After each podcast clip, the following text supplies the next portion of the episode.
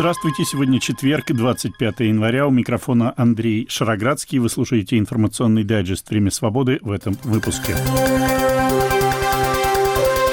Украина будет требовать международного расследования крушения военно-транспортного самолета Ил-76 в Белгородской области, заявил Владимир Зеленский. Бывший министр обороны так называемой ДНР Игорь Гиркин приговорен к четырем годам колонии по обвинению в призывах к экстремизму, признанная виновной в убийстве так называемого военкора татарского Дарья Трепова к 27 годам заключения. Итоги заседания Совета безопасности ООН по ситуации на Ближнем Востоке. Также сегодня Самое справедливое решение этой проблемы – это прекращение уголовного преследования Алсу.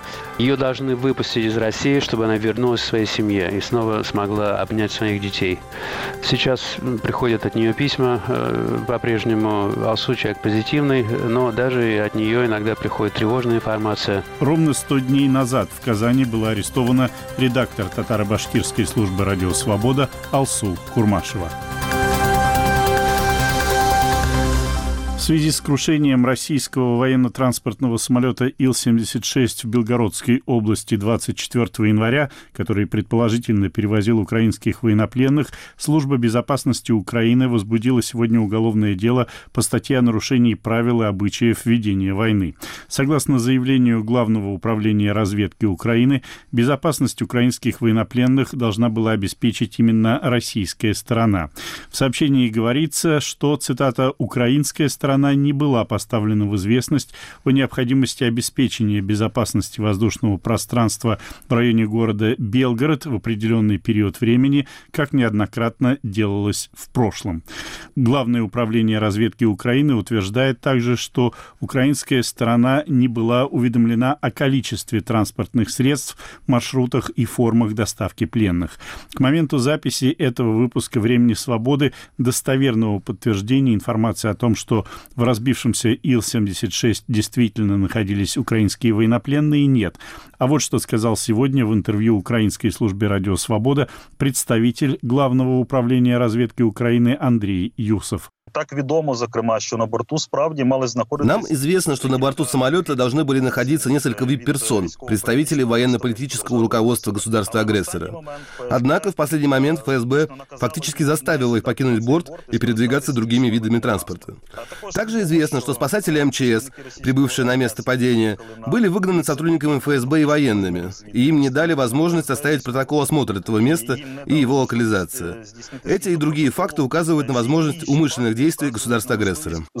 Дій держави-агрессора. Это был представитель Главного управления разведки Украины Андрей Юсов. Фрагмент его интервью украинской службе «Радио Свобода». Юсов отметил также, что информация о том, что российские вип-персоны могли лететь этим рейсом, попала в руки украинской разведки уже после крушения самолета. Подтверждения слов Юсова и из других источников у русской службы «Радио Свобода» нет. Журналисты проекта «Схемы» украинской службы «Радио Свобода» установили имена шести членов экипажа, разбившегося в Белгородской области Ил-76. Гибель по меньшей мере трех из них подтвердили их родственники. На странице в социальных сетях еще одного члена экипажа появились записи с выражением соболезнований по поводу его гибели. Президент Украины Владимир Зеленский опубликовал свое видеообращение в связи с крушением Ил-86 в Белгородской области приблизительно через 12 часов после катастрофы. Он подчеркнул, что Киев будет требовать международного расследования ее причин. 700-й день цієї війни дуже складний день. 700-й день этой войны был очень тяжелым днем. Первое. Я вызвал Умерова, Залужного, Шапталу, Буданова и Малюка. Они доложили о ситуации с самолетом и с обменом. Очевидно, что русские играют жизнями украинских пленных, чувствами их родственников и эмоциями нашего общества. Все очевидные факты должны быть установлены, насколько это возможно, учитывая, что самолет разбился на территории России, вне нашего контроля. Факты сейчас ключевое слово. Я заслушал доклад главы главкома и генерального штаба о применении ВВС.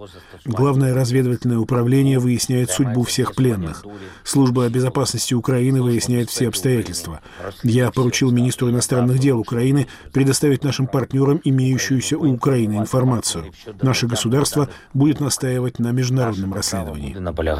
на международном расследовании. Заявление президента Украины Владимира Зеленского. Согласно версии российской страны, Ил-76, упавший приблизительно в 45 километрах от границы России с Украиной, был сбит ракетой, выпущенной в СУ.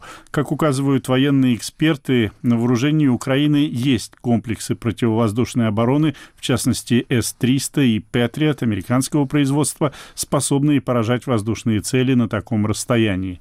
Почему российские средства ПВО не защитили самолет, представители России не объясняют. В то же время эксперты признают, что ракеты, выпущенные, к примеру, системой Патриот, сбить очень трудно. Сегодня были обнаружены бортовые самописцы с разбившегося самолета.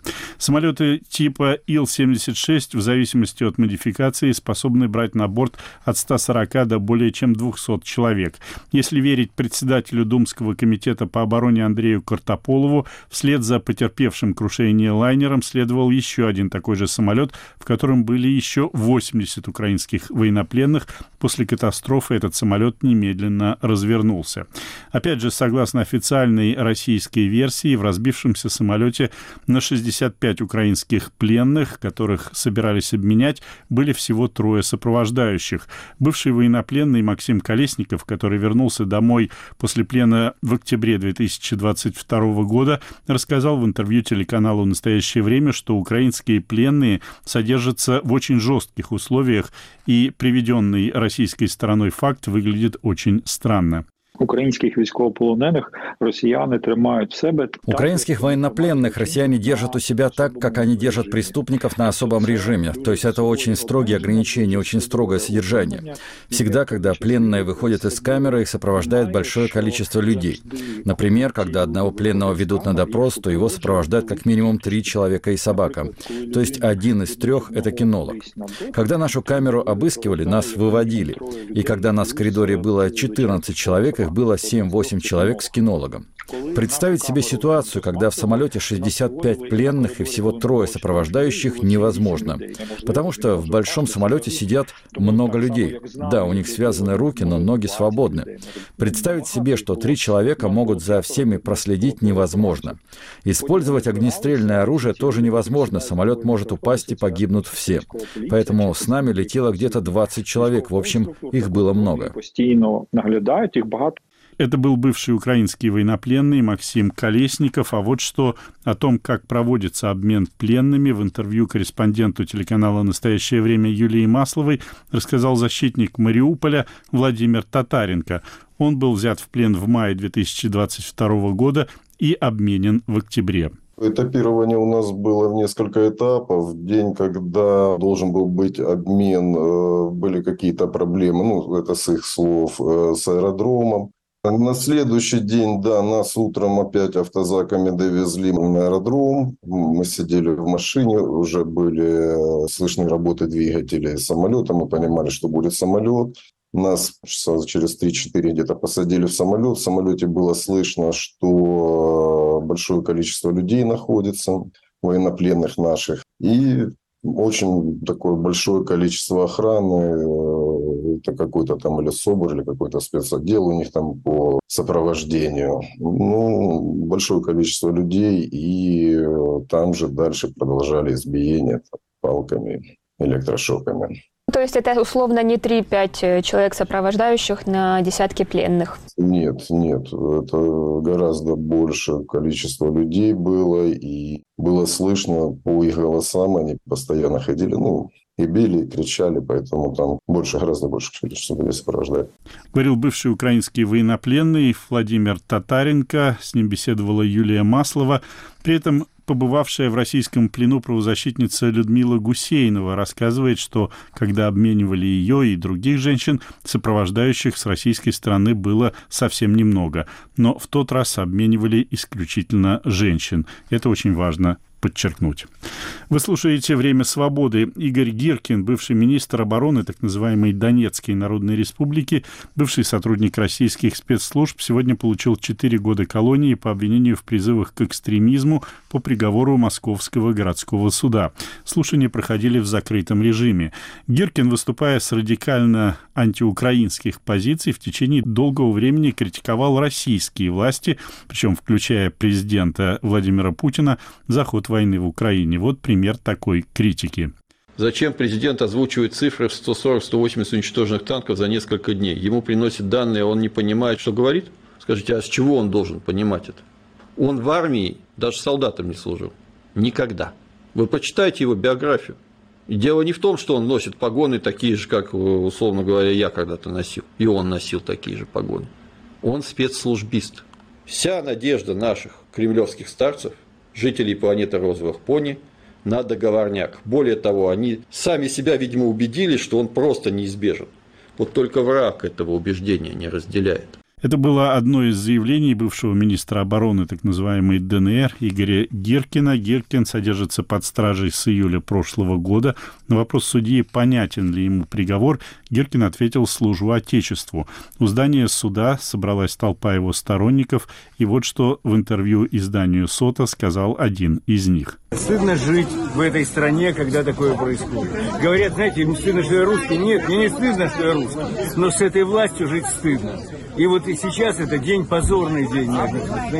И это праздник сейчас на Украине. Мы идем подарок за подарком делать. Лучшие люди сидят. Это был один из сторонников Игоря Гиркина, собравшихся сегодня у здания суда, где Гиркину выносился приговор. Сразу после того, как приговор был объявлен, несколько человек, державших плакаты с требованием освободить Гиркина, были задержаны. Ну и добавлю, что Игорь Гиркин официально признан военным преступником и заочно приговорен судом в Нидерландах к пожизненному заключению за причастность к крушению Боинга малазийских авиаций авиалинии в небе над Донбассом в июле 2014 года. В этой катастрофе погибли 298 человек. И сегодня же в Петербурге Дарья Трепова, признанная виновной в убийстве в апреле прошлого года так называемого военкора Владлена Татарского, была приговорена к 27 годам колонии. По гражданским искам пострадавших Трепова должна будет выплатить приблизительно 16,5 миллионов рублей.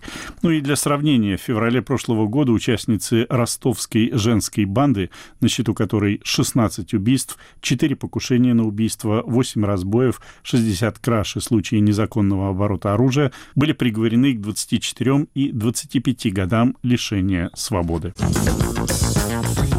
Подкаст «Американские вопросы из Нью-Йорка». Мы говорим об Америке, которая может быть интересной россиянам, и о России, которая интересует американцев. Опросы показывают, что подавляющее большинство штатов главная тема экономики и инфляция, но аборты очень часто на втором месте. Слушайте, подписывайтесь в агрегаторах подкастов Apple, Google, Spotify и других приложениях. Ведущий Юрий Жигалкин.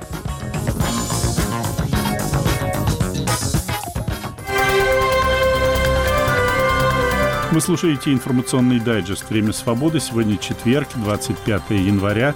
Тему выпуска представляю я, Андрей Шароградский. Информационное агентство Рейтер сообщило вчера о том, что Израиль и палестинская радикальная группировка Хамас близки к соглашению об установлении режима прекращения огня на 30 суток, условиями соблюдения которого будут обмен находящихся в руках хамасовцев израильских заложников на палестинских заключенных, находящихся в тюрьмах Израиля, а также доставка дополнительной гуманитарной помощи для мирных жителей Газы. Накануне ситуация в секторе Газа обсуждалась на уровне министров иностранных дел в Совете Безопасности Организации Объединенных Наций. Желающих выступить на этом заседании было несколько десятков. Оно продлилось более шести часов. Генеральный секретарь ООН Антонио Гутерриш вновь обратил внимание международного сообщества на тяжелейшее положение мирных жителей в Газе. Последние 100 дней стали душераздирающими и катастрофическими для гражданского населения, для палестинцев в секторе Газа. Более 25 тысяч человек, в основном женщины и дети, по сообщениям были убиты в результате военных операций, проводимых израильскими вооруженными силами. Более 60 тысяч человек ранены. В результате интенсификации военных операций в Хан-Юнисе погибло много мирных жителей. Всему населению Газа грозит уничтожение. Причем стремительность и масштабы этой угрозы не знают себе равных в новейшей истории. Ничто не может оправдать коллективное наказание палестинского народа. Это был генеральный секретарь ООН Антонио Гутерриш, министр иностранных дел палестинской автономии Рияд Аль-Малики в своем заявлении потребовал немедленного прекращения военной операции в Газе и фактически обвинил Израиль в геноциде палестинского населения. Они не видят в нас людей, не видят нас как фактическую и политическую реальность, с которой нужно сосуществовать. Они видят нас как демографическую угрозу, от которой нужно избавиться посредством убийства, вытеснения и подчинения. Вот какой выбор они нам предлагают. Геноцид, этническая чистка или апартеид. Я знаю, многих здесь коробят эти слова, но это та реальность, в которой мы живем. В заседании Совета Безопасности ООН по ситуации на Ближнем Востоке принимал участие министр иностранных дел Ирана Хасейн Абдалахиян, который тоже обвинил Израиль в геноциде палестинцев, совершаемом, как он утверждал, под покровительством Соединенных Штатов. The United States Соединенные Штаты являются практическим союзником израильского режима и его преступлений и препятствуют действиям Совета Безопасности в выполнении его основополагающей обязанности остановить геноцид и достичь прекращения огня в секторе Газа. Заявление министра иностранных дел Ирана Хасейна Абдулахияна. Постоянный представитель Израиля при ООН Гилат Эрдан, в свою очередь, выразил крайнее возмущение возмущение присутствием на заседании Совета Безопасности министра из Ирана, государства, отказывающего Израилю в самом праве на существование и спонсирующего и снабжающего оружием, совершившую террористическое нападение на Израиль 7 октября прошлого года, группировку Хамас, а также другие радикальные исламистские группировки, воюющие против Израиля. Напомню, что Хамас признан в Соединенных Штатах и многих странах Европы террористической организацией. Гилад Мурат Эрдан также указал на то, к чему может привести немедленное прекращение огня в Газе в нынешних условиях. Yet shockingly, Шокирует то, что многие здесь в Совете Безопасности выступают за перманентное прекращение огня, не задумываясь о последствиях. Как вы думаете, что произойдет, если наступит перемирие? Я вам скажу, что произойдет. Хамас останется у власти, перегруппируется и заново вооружится. И вскоре израильтяне подвергнутся новой попытке Холокоста. Это то, чего вы хотите? Заявление постоянного представителя Израиля при ООН Гилада Ирдана. Эрдан также раскритиковал Россию за закупки оружия у Ирана, используемого в ходе войны в Украине. Ну а прибывший в Нью-Йорк на заседание Совбеза глава МИД России Сергей Лавров обвинил, привычно обвинил страны Запада в блокировании российского проекта заявления председателя Совета Безопасности с призывом к немедленному прекращению огня в Газе. Накануне нашего заседания мы предприняли еще одну попытку добиться солидарной реакции Совета на происходящее предложили проект заявления председателя с требованием немедленного гуманитарного прекращения огня. Однако США и их союзники этот документ тоже заблокировали, подтвердив, по сути дела, что сохранение жизни мирных палестинцев в их приоритеты не входит. Гуманитарные последствия такой политики ужасны. Это был Сергей Лавров. В ответ на это заявление заместитель госсекретаря США Узра Зея указала российскому министру на тот факт, что Москва до сих пор отказывается осудить варварское нападение Хамас на Израиль 7 октября прошлого года. При этом, подчеркнула Узра Зея, главным принципом американской дипломатии в регулировании конфликта на Ближнем Востоке является мирное сосуществование двух государств – израильского израильского и палестинского. Главная составляющая американской дипломатии – это поиск путей создания палестинского государства и нормализация отношений и интеграции между Израилем и другими странами региона, представителей многих из которых сегодня принимают участие в настоящих прениях. Наша цель – это будущее, в котором Газа больше никогда не будет использоваться как плацдарм терроризма.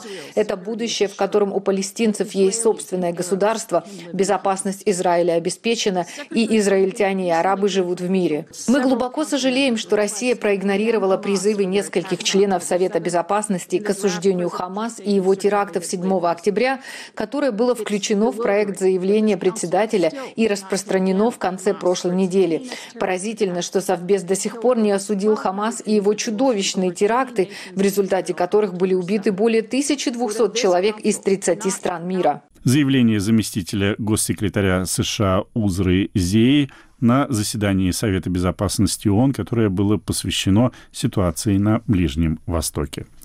Вы слушаете «Время свободы». Приговоренный к 25 годам тюрьмы по обвинению в государственной измене российский оппозиционный политик Владимир Карамурза сегодня смог коротко пообщаться со своими сторонниками по видеосвязи из колонии в Омской области.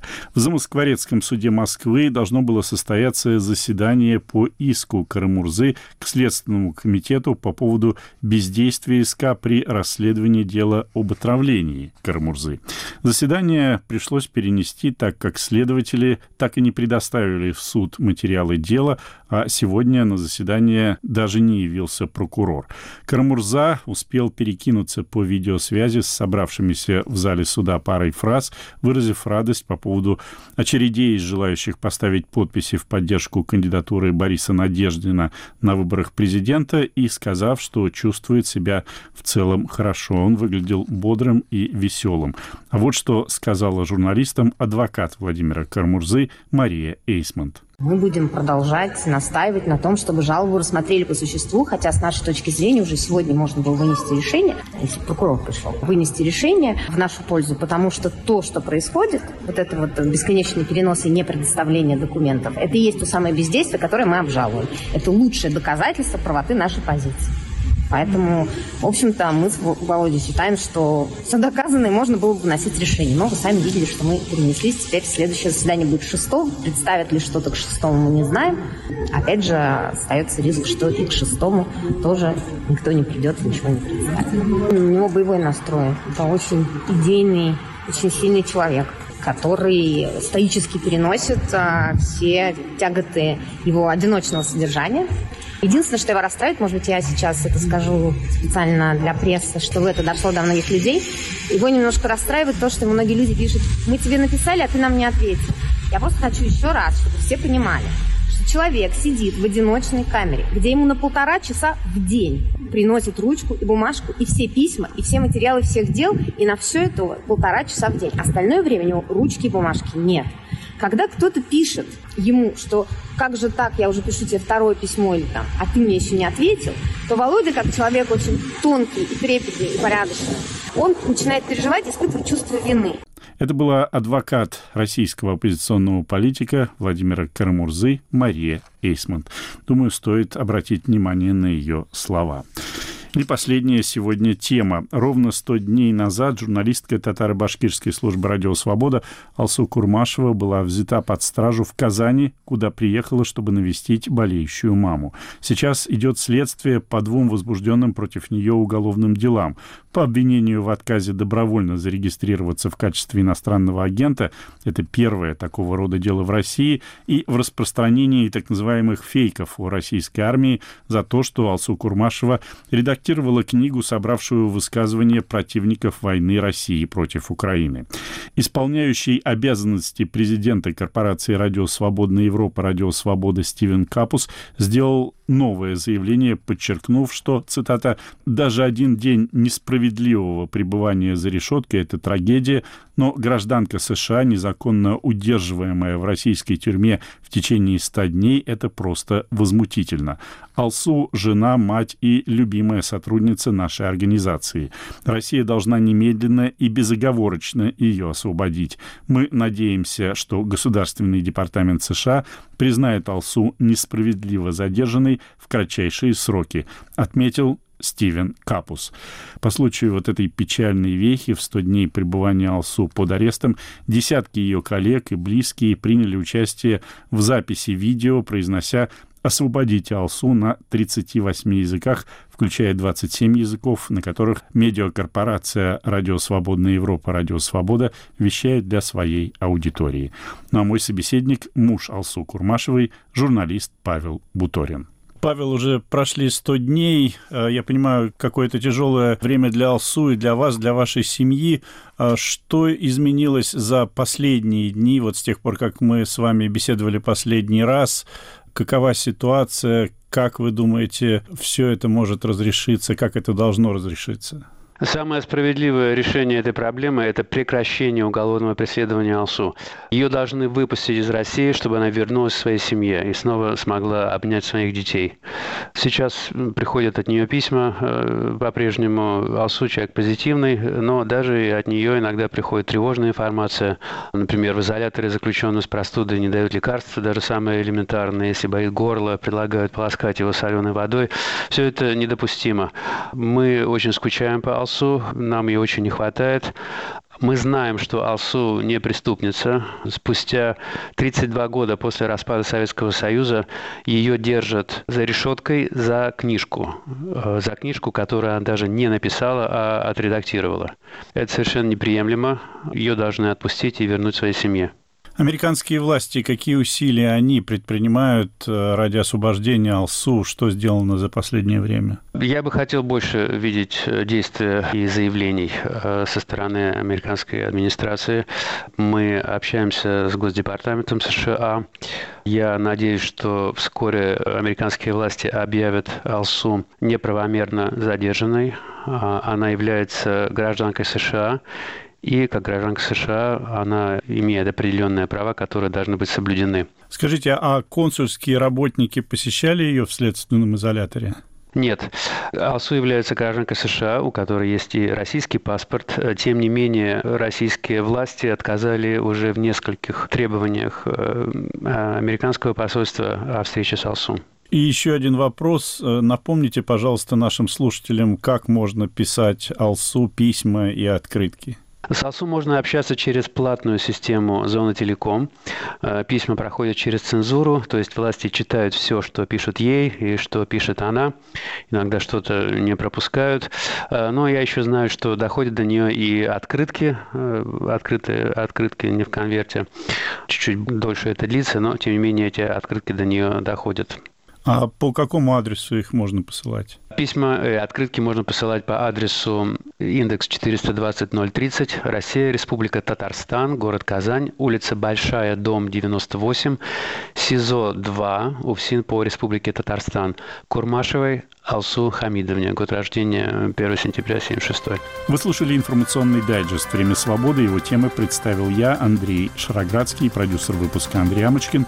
Наш подкаст можно слушать на сайте Радио Свобода. К вашим услугам популярные приложения подкастов и наша платформа на базе хостинга YouTube Радио Свобода Лайв. Подписывайтесь на нее и на телеграм-канал «Время свободы». Ну а у меня на сегодня все. До свидания.